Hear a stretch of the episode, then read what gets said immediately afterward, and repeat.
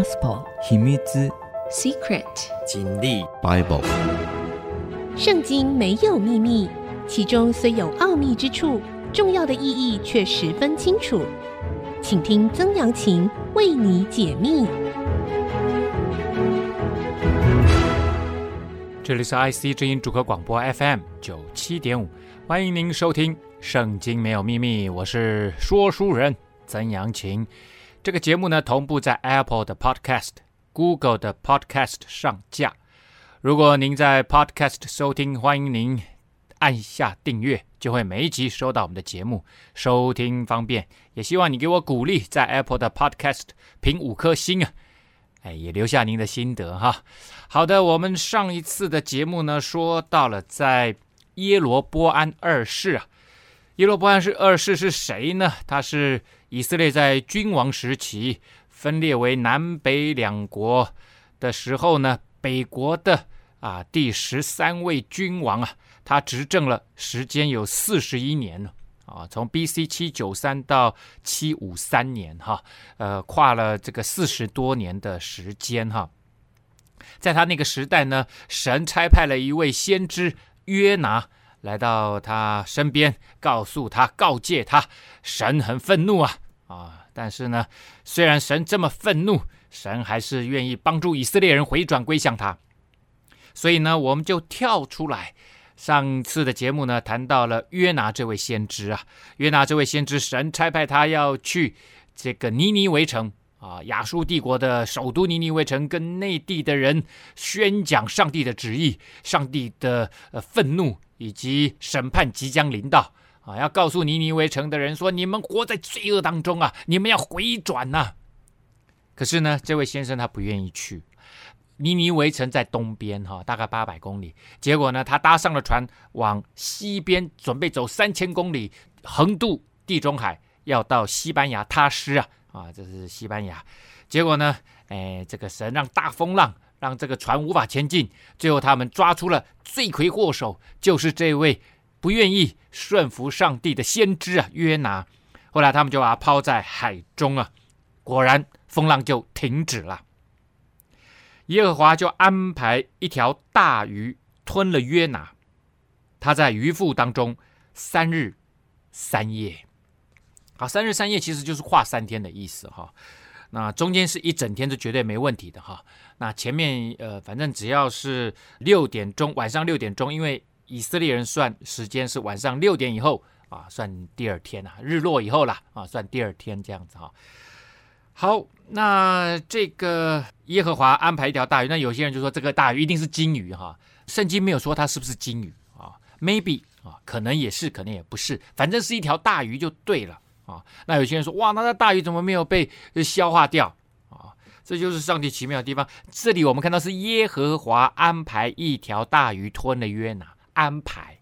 上帝既然有办法让大鱼把约拿给吞了，当然也有办法让约拿在大鱼的肚子里面不被消化掉嘛。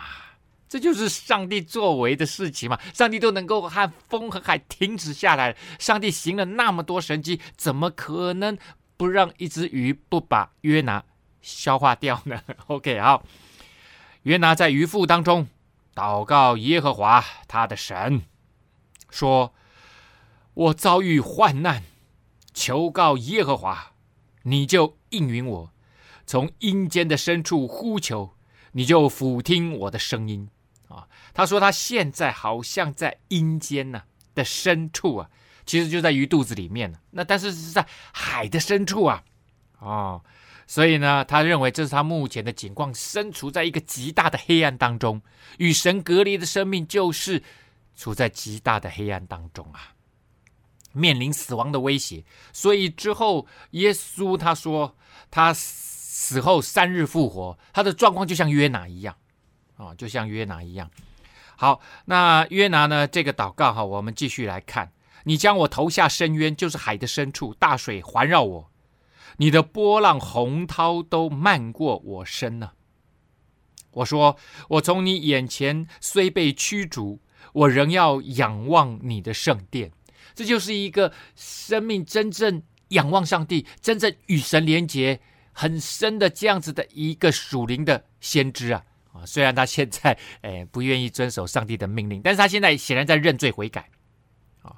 所以呢，他说：“我虽然被你赶逐出去，但是呢，我的心呐，我还是要仰望你的声音。也就是说，他的心依然在耶和华神身上呢。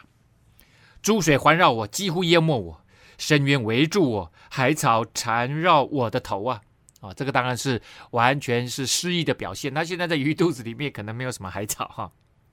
好，我下到山根，地的门将我永远关住啊啊！那这个山的底部啊，山根嘛哈，那山的根源呢，显然这是海底啊。哦，所以那个时候上帝已经启发先知啊，所以我我以以前的人就觉得山一定在陆地上嘛。他说 no no no no，真正的山的根部是在海底啊。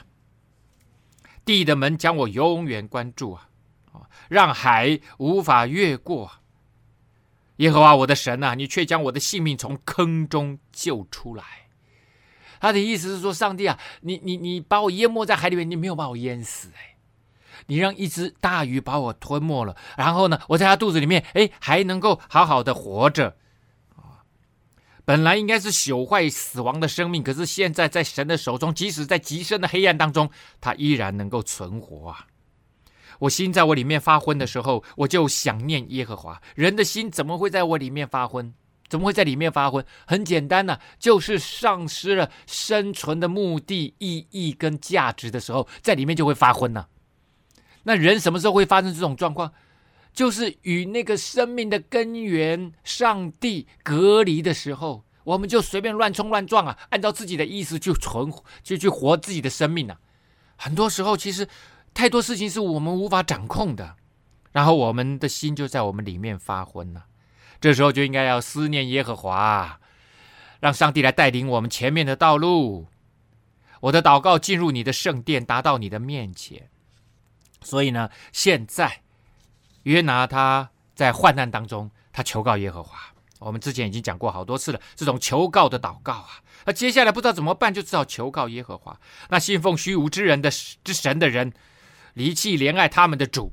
他说，很多人没有认识上帝，他们去拜那些虚无的神呐，啊，那些呃世界上充满了那些假神偶像啊，那些日本的神道。啊，还有那些用世俗的呃这个成就啊、金钱、权力、爱情、欲望啊、情欲，那些认为说我的生命能够得着意义、得着价值的、得着快乐的那些虚空的事物啊，他们都离开了上帝，就会进入像这样的状况。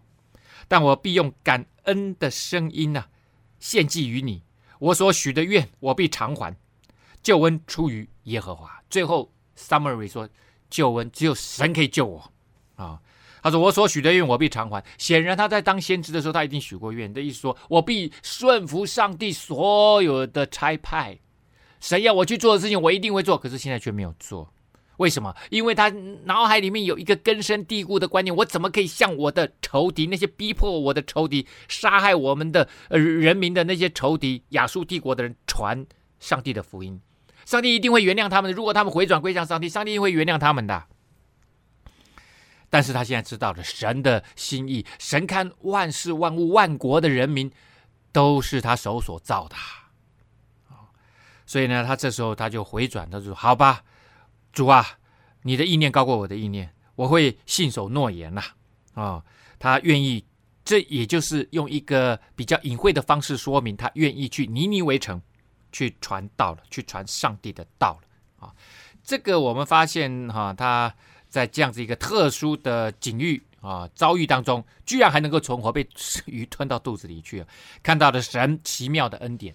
于是呢，他开始了这一段祷告哈。约拿就呃祷告，那祷告就是人跟神沟通的模式嘛。那有各式各样沟通的模式嘛。你你跟人沟通也有各种模式啊，对不对啊？这个也是一样啊。第一个他求告。因为他有需要，他需要被释放，他需要重新再跟上帝建立关系，他需要重新再建立他生命的方向。第二个，他感谢上帝，恩典满满，没有把他放到死亡之地啊。第三个，他赞美赞美上帝的作为。第四个，他宣告神必做事。然后呢，他宣告他要信守诺言，他要重新去恢复对上帝的信心，重新去传扬上帝的道。好，这个是他的祷告，大大致的呃内容哈。结果呢，耶和华就吩咐鱼，鱼就把约拿吐在旱地上啊，干地啊。那我们之前讲过了，他从以色列的这个呃海岸出发啊，往西准备乘船到他施。这时候呢，因为他在海里面遇到大风浪嘛，那船也没办法继续往下开吧，货物都丢到海里面去了。这时候呢，他被鱼吞到海里面啊，在这深海。然后神让这个鱼把它吐出来，吐到哪里去？当然又吐回以色列了，吐回以色列。这种超自然的神迹哈，完全超越我们理性的理解啊！神就是这么奇妙，他给人理性，可是他超越我们的理性。我们休息一下，稍后再回到节目的现场。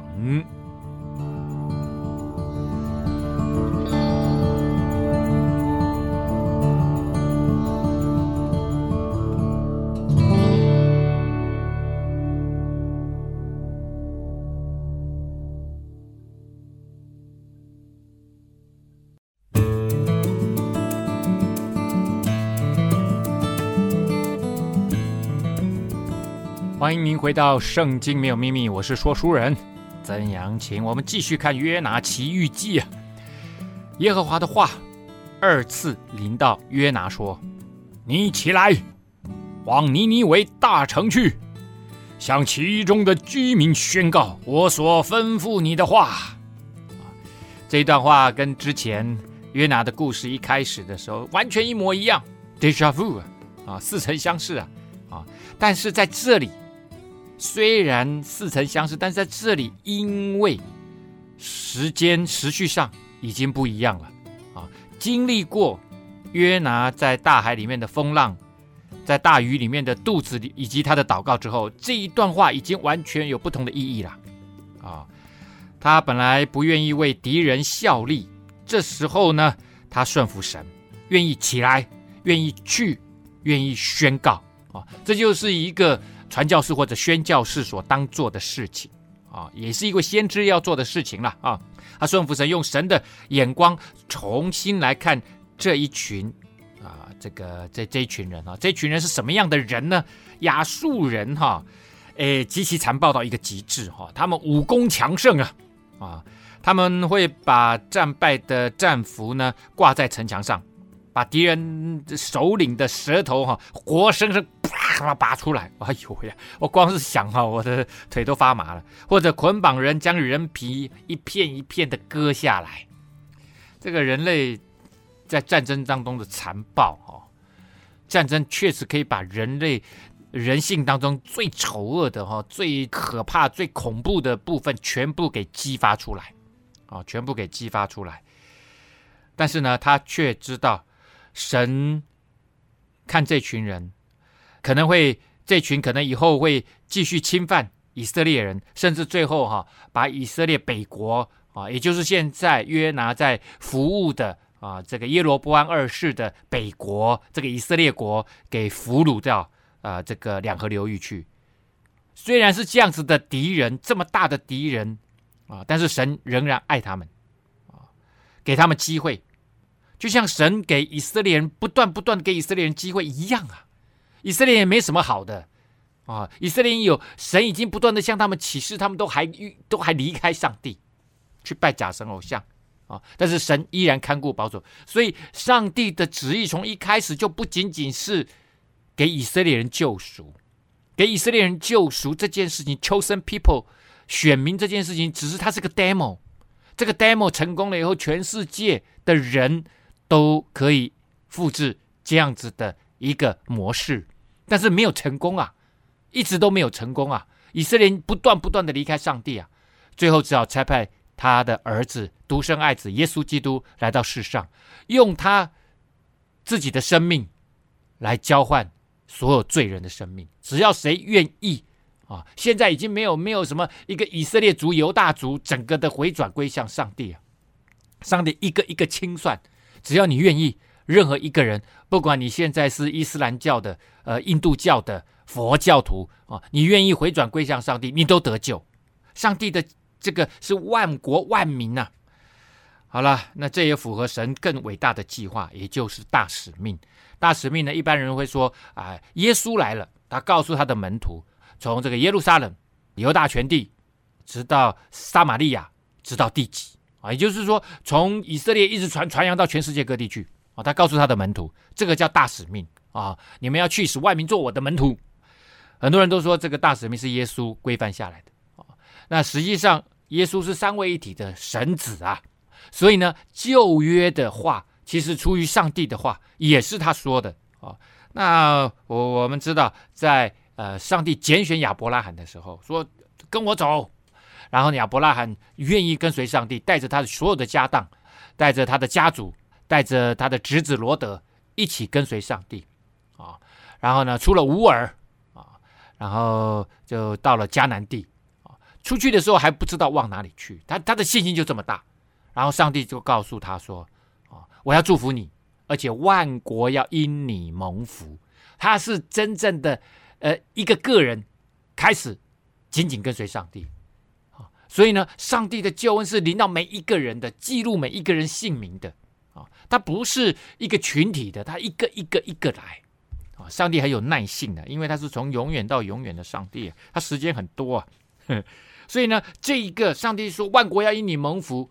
这个咒诅你的，我要咒诅他；然后呢，祝福你的，我要祝福他。这都是人跟人的关系啊。所以呢，就用亚伯拉罕作为开始，神的计划大使命就开始了。他要使万国万民万邦得救啊！好，呃，说你起来往尼尼微大城去，向其中的居民宣告我所吩咐你的话。约拿便照耶和华的话起来，往尼尼微去。这尼尼微是极大的城，有三日的路程啊。这个城大到一个程度，要走三天才走得完。那有各种说法啊，因为因为那时候的城没有像我们今天的城市这么大。以前的城市呢，就大概就是我们一个镇那么大而已哈，一个一个城镇一一个镇那么大而已哈。所以呢，这三日的路程，因为但是它又是首都啊，所以呢，可能是第一个圆周啊，圆形，就是它的周围。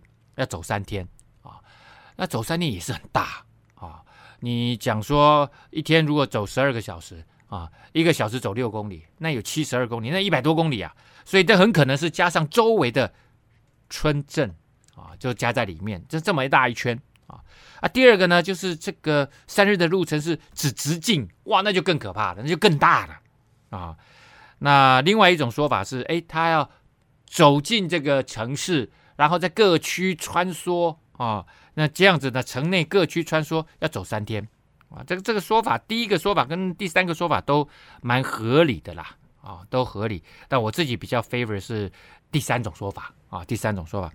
那从考古的遗迹来看的话，哈，尼尼微城它的周围大概这个主城区啊，大概是只有十二 K 啊。但是和附近的城镇啊，像利河伯啊、哈加拉城啊、哈整个呃利先整个合在一起的话，周围大概有九十公里。哎呦，九十公里，那这个就蛮合理的，蛮合理的。就整个周围加上周围的城镇哈，周围的城镇加起来，好。约拿进城走了一天，宣告说：再等四十日，尼尼微必倾覆啦！啊，那他当然他都会讲为什么会倾覆啊？因为上帝愤怒了。啊，因为你们太残暴了哦！他在宣讲人的罪恶哦，是给人最不能接受的哦。你你跑来跟我们讲，我们犯了这个罪，犯了那个罪哦。但是呢，这是事实嘛？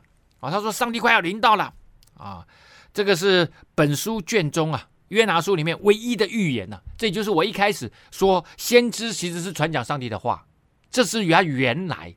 奉差遣传讲上帝的话，这是他原来的定义，并不包括有没有预言。所以呢，约拿书有四卷，只有这句话说：“再等四十日，尼尼微必倾覆了。”那这边呢，尼尼微人就信服神。我我们会觉得这么残暴的人，然后来自远方的一个被我们打败的手下败将的一个弱国的一个先知跑来跟我们讲这些话，什么鬼话？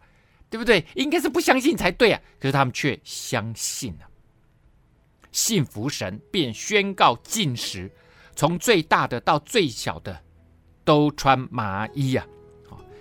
这边呢，其实是蛮奇特的哈。我们这样子看过去，好像没没什么奇特，因为我们在读以色列历史的时候，哎，他们进食穿麻衣啊，披麻蒙灰啊，好像这个蛮正常的哈。这是确实是以色列人的文化。可是呢，对于尼尼维或者是亚述人来讲啊，要他们第一个信服神，这就很困难啊。第二个，他们宣告禁食，其实这不是他们的文化。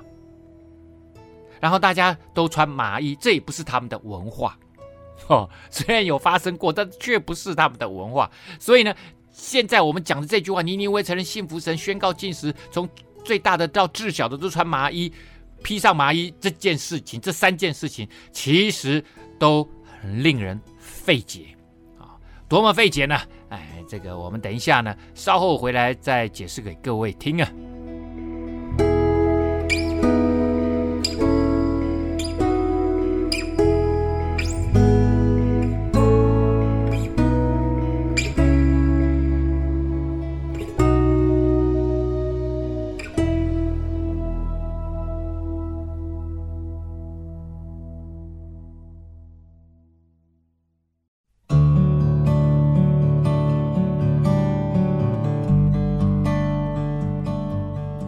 欢迎您回到《圣经没有秘密》，我是说书人曾阳晴。首先，我们先来看看哈，尼尼为人信服神，一个先知跑到他们的国家，他当然知道这是以色列，他们知道以色列在哪里，在他们西边八百公里。这个人千里迢迢跑到他们的国家来，然后说他们有罪，罪恶深重，然后他的神要来惩罚我们啊，然后呢，整个尼尼微城会倾覆，这样子哈。而约拿当然代表另外一个国家，而且是手下败将的国家哈。然后呢，他有一个神是他们不认识的，但这个其实无关紧要。在那个世界，在西亚那个世界里面哈，他们的多神信仰啊，大家 everybody knows 啊，他们多到数百个神，泛灵论呐啊，任何一个人呢都可能让他们的生活变好或变坏。外来的代表呢，并不代表他就是一个无效的先知啊。呵呵呃，重点是他所代表的那位神到底是呃怎么样，是不是真的能够呃对他们发生影响力？所以呢，他们会用一件事情来作为判断判准，也就是他们本身会用占卜来决定他们要不要相信啊约拿的信息啊。他到底是一个哄骗诡诈的人呢，或者是诶，他真的讲的真的是上帝派他来的？啊，真的是有一个伟大的神派来派他来的，是真的要倾覆他们啊！所以呢，尼尼为人、尼尼为城的人啊，他们坚定的相信，其实所有的神灵可能都会对他们造成影响，不是只有他们自己拜的那个。如果他是真的神的话，啊，他真的有有法力的话，所以呢，他们会做一个预兆啊，就是那个观照啊，有点像以前中国人呢就会烧那个龟甲啊。那一般来说呢，有从自然界啊，例如天象异象啊，下冰雹啊，哈，红色的月亮啊，哈，呃，这日食啊之类的啊之类的。第一种啊，那另外一种呢，就是观察预兆的机会，就是每一天他们献祭的时候，他们会观察动物的内脏啊，这些器脏的外形啊，肾啊、肝呐，啊，它的颜色啊、外形啊、完整度啊，有没有肿瘤啊，这都是代表是好的吉兆或者是坏的恶兆。哦，另外也可能是呃大自然界的动物的行为哦，鸟的飞行啊，最重要的当然就是天体的运作哦。那刚好啊、在这之前呢啊，亚述帝国经历了两次重大的饥荒，而且呢才刚刚发生一次日全食啊，这个灾难加上异象啊，让约拿的呼召。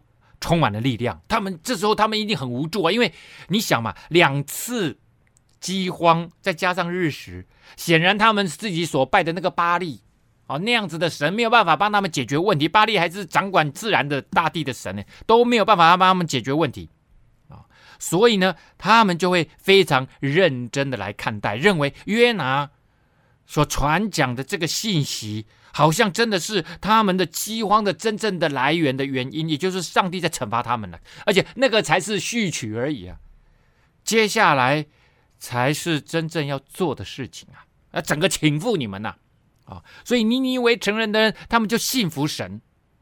而且呢，愿意宣告禁食，禁食也不是他们的宗教行为。啊。那这个你亚述人呢，一般来说他们是不禁食的。那他们在这里为什么进食呢？可能他们有问了约拿啊，你们是怎么做的？或者是他们的祭司知道，因为这个时候他们不会用他们自己的方式来回应这个以色列的亚卫耶和华神啊，所以他们一定有那些宗教人士知道说，哦哟，他们会进食啊，他们会披麻啊，那。亚述帝国也也没有披麻的这样子的一个宗教习俗文化，不过呢，他们之前曾经倒是有过哈，亚述的巴尼帕王，他像个悔罪者的时候，他曾经披上麻衣啊，但是这个都是个例啊，个例哈，所以呢，也不能说亚述帝国他们就有这样子的文化，所以我认为他们是因为约拿是以色列的先知啊。啊，所以呢，他们要用以色列的啊这样子的认罪悔改的习俗，因为他们相信的是耶和华神呐、啊。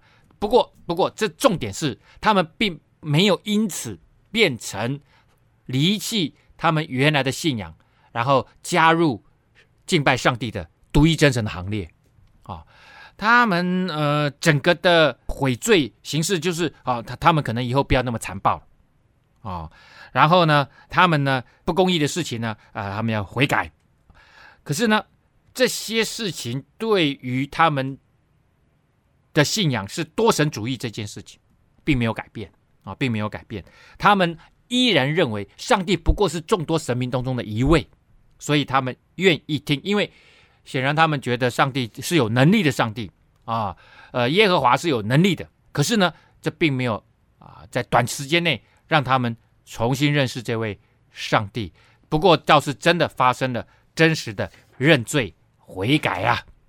麻衣哈一样是粗山羊毛织成的黑色的粗布的衣服啦，啊，一般来说是这样啊。这个消息呢传到了尼尼维王的耳中啊，他就下了宝座。啊，这个尼尼维王其实就是亚述王，这是他们的首都嘛，哈。那王就当然在尼尼维啊，他就下了宝座，脱下朝服啊，披上麻衣，坐在灰中。哎你看看，连灰都出来了，披麻蒙灰啊。那这个灰呢，也是以色列人的习俗，所以我相信他们是 copy 了以色列人的行为，认为在耶和华神面前认罪悔改就要必须要有这些动作。不过他们也真的是绝望无助哦，哈。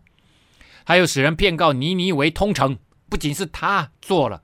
而且呢，刚刚前面不是讲从最大到最小的，为什么呢？因为他就是关键呐，啊，说王和大臣有令，人不可尝什么，牲畜牛羊也不可吃草，也不可喝水。这里更奇妙的，不是只有人进食啊，他说连牲畜牛羊都都要进食，都不要给我吃草，也不要给我喝水。哇，这个就厉害了啊，这个就厉害。所以显然他认为现在真的是一个很极大的危机哦，不好好面对不行哦。两年饥荒没有粮食，在接下来就很可怕了。如果在第三年还这样，那那不得了啊！所以这个王啊，他马上就警醒了。他认为说，This is，这就是这这个时机，好好认罪悔改。人与牲畜都当披上麻布，而且连这个披麻蒙灰哦，进食是人跟牲畜一起啊！哦，这个大概是人类历史上面第一次这样子做哈。人要切切求告神。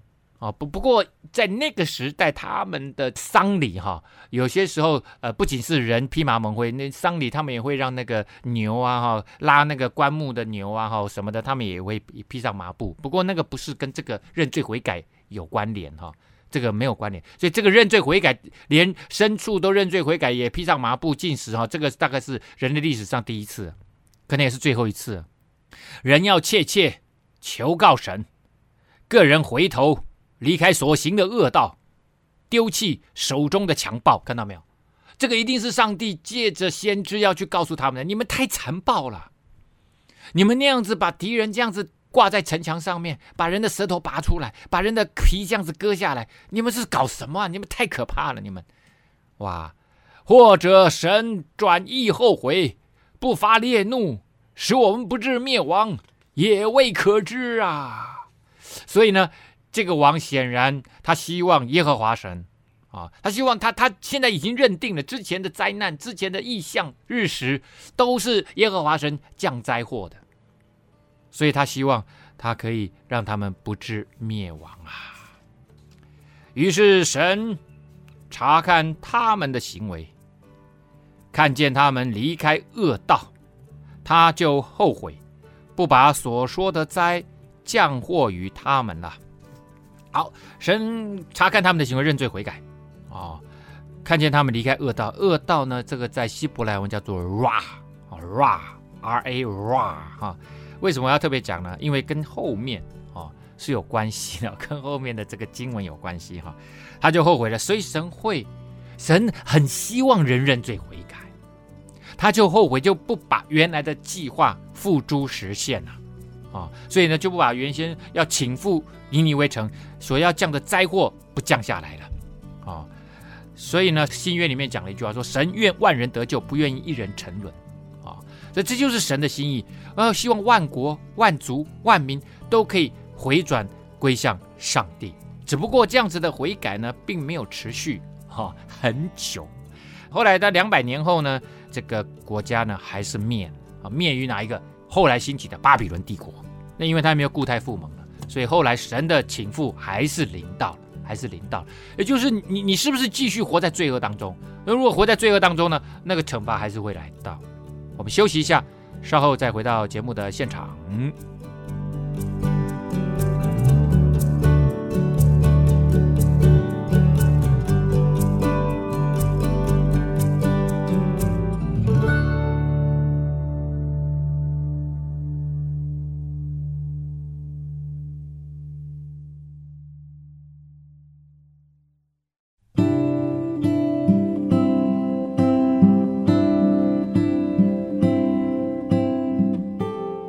欢迎您回到《圣经没有秘密》，我是说书人曾阳晴。好了，我们看到了上帝差派约拿去亚述帝国尼尼微城，传讲上帝的心意，上帝的震怒啊！上帝要他们回转，不要再成为那样子残暴的民族啊！啊，要他们从他们的罪恶当中出来。结果呢，他们真的认罪悔改，全国上下，于是上帝就不降灾祸了。这件事情让约拿大大不悦，甚且发怒。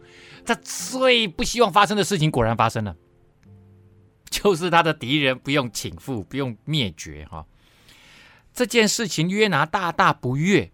这个不悦呢，啊，这用的这个就是 ra。那你说不是恶道吗？所以呢，直译的话啊，这是约拿大大不悦。直接翻译就是说，这是约拿有大恶，犯大罪。哈。他的不快乐，哎，上帝的心意是希望人悔改归向他，不愿一人沉沦。然后你你约拿大大不喜欢，大大不爽，那当然你你跟上帝的意思不一样，这就是在犯罪了，甚且发怒啊啊！发怒呢，原文是发烧啊，哦，这整个人生气到整个人哇，快要燃烧起来了。那神不降罚给尼尼微城人啊，他也生气。神爱这些人呢，人的本性当然不喜欢人这个上帝施恩给自己的敌人啊。那他的预言呢，本卷唯一的一句说四十天后上帝要倾覆尼尼微城啊，居然也没有应验。OK，好，我们再继续看，就祷告耶和华神说啊啊，这个约拿就祷告上帝啊啊，耶和华，我在本国的时候岂不是这样说？我知道你是有恩典。有怜悯的神，不轻易发怒，有丰盛的慈爱，并且后悔不降所说的灾，所以我急速的逃往他施去啊！耶和华，现在求你取我的性命吧，因为我死了比活着还好。哦，哇，这个约拿是这个性情中人哦，性情中人啊。从文学的角度来看呢，作者很巧妙的以相同的字眼来描述约拿的不悦，ra 这个字。啊，那这个字原本的意思当然是作恶啊，灾祸。尼尼围城的人因为作恶，极端作恶，而本来要应该要遭灾祸的，但是他们因为悔改而免除了灾祸。可是呢，这个大恶大的 ra 灾祸呢，却回到约拿的身上了。啊，虽然他他这里的意思是不悦哈，ra 也有不喜悦的意思，不爽的意思哈，确实是有哈。可是我觉得文学上面就是用这样子的哈，因为这个比较从原文才能够看得出来哈。因为翻译你大概没有办法这边翻说他犯了大恶哈这样子。好了，哇，他的传讲宣告的话，哈，传讲神的话语，导致敌人悔改，而且呢蒙赦免啊，让敌人也得到这么丰盛的恩典，哇，他就很不爽啊，宁可死啊。这边他讲到了哈，这位上帝的属性有恩典，有怜悯的神，不轻易发怒，有丰盛的慈爱。后悔不降所说的灾，这都是上帝给人机会。上帝是一个充满了爱、慈爱的上帝，因为他是我们在天上的父啊，而且他要赏赐人丰盛的恩典，这都是上帝的本性，因为他是一个爱的神，充满了爱，要跟我们建立关系的神，他是创造我们的上帝啊，所以他希望每一个人都能够真正的归向他，找到那个生命的源头，走上生命对的道路。结果呢，耶和华神就说了：“你这样发怒。”合理吗？于是约拿就出城啊。上帝问他问他这句话啊，他很不爽，他当然觉得不合理啊，合理啊，怎么不合理？坐在城的东边，在那里为自己搭了一座棚。那他进城一般来说应该就是从东边进城，显然他在这个城里面绕了一一整圈呐、啊，又又从东门出去，坐在棚的荫下啊，他搭了一座棚啊，一个小帐篷，然后就坐在棚的荫下，要看看那城究竟如何。这里可能不是搭帐篷，也就是搭一个四根，然后上面一个棚，就是遮阴呐，啊，小小小遮一下阴这样子哈。那棚也不可能很大，他他也不可能带很多工工具在身上啊哈。那我们在以色列的时候，去到南部南地 Negev 那个附近呢，贝杜因人的帐篷哈，其实就就就是空的，它就是只有上面有，然后一一一座接一座，一座接一座，然后你可以睡在下面。哦，晚上的时候蛮凉爽的，因为沙漠嘛，它那个气温退得很快。沙漠，然后牛羊也在帐篷下面，哦，所以它不是我们现在那种隐蔽式的帐篷，它其实是透空的。耶和华神安排一棵蓖麻，使其发生高过约拿，引而遮盖他的头，救他脱离苦楚。约拿因这棵蓖麻大大喜乐，又是上帝安排，这边都可以看到上帝的手在安排。其实我们人生命当中，神不断的在安排好多的事情，安排这些事情给你恩典，也给你教导，也给你带领。那蓖麻呢，在当地算是一个很普遍的植物哈，连蓖麻植物都在神的手中哈。然后它这个大叶植物，它一长可以长到三公尺高啊。那上帝让它在很短的时间内，一天之间就长起来了啊，一天就长起来，长了三公尺，然后哎，就有很好的树荫呢，它就不会那么热了。那这边呢，要救他脱离苦楚哦，这当然是日晒的苦楚啊，热啊，燥热啊。可是这个苦楚呢，又叫做 ra 啊，ra 啊，又是 ra 哈，救他脱离那个罪恶，叫他脱离那个不爽，叫他脱离那个苦啊。又可以看到这个文学啊的这个技巧哈，你不断不断的在彰显。原来因这棵蓖麻树大大的喜乐，哈，从这个 ra 从苦楚到了喜乐啊。能够脱离那个罪恶灾祸不悦啊！次日黎明呢，神却安排一条虫子咬着蓖麻，以致枯槁，又是神安排的啊！那安排虫子啊，所以虫也也昆虫也在神的手中啊！神的作为，神的同在啊！不管是好事坏事，你会发现都是神的同在啊！日头出来的时候呢，神安排炎热的东风，日头曝晒约拿的头啊啊！日头啊，太阳出来就就晒哇！神安排炎热的东风，也安排日头啊，所以大自然、日月星辰啊，风都在神的手中啊啊！约拿他的头发昏了，他就为自己求死，说：“我死了比活着还好啊！我活着干嘛？头昏呐啊，啊！”神就于对约拿说：“你因为这颗蓖麻发怒，合乎理吗？”他说：“我发怒以至于死都合乎理。”哦，约拿真的很固执，而且敢跟上帝大小声呢。哦，另外一位先知哈、哦，叫做约伯哈，他也不算先知啦哈，但是他很爱上帝哈。结果呢，他遭遇到很大的灾难，因为撒旦哈魔鬼迫害他，说：“你看看，你把他所有的一切都夺走以后，你看看他还会不会爱上帝？”结果他居然继续跟随上帝啊，虽然他心里面有很多的不爽不悦。但是他总是不乱说话，可是他把他心里面他说他是正直的，可是却遭遇到这么多灾难，最后上帝也没回答他答案，没跟他说苦难的来源，苦难因何发生，上帝不解释这个，他知道每个人生命都有苦难，但是上帝最后给他的答案是，上帝向他显现，啊，所以他就说了：“我从前风闻有你，现在我亲眼见到你。”这就是他答案了。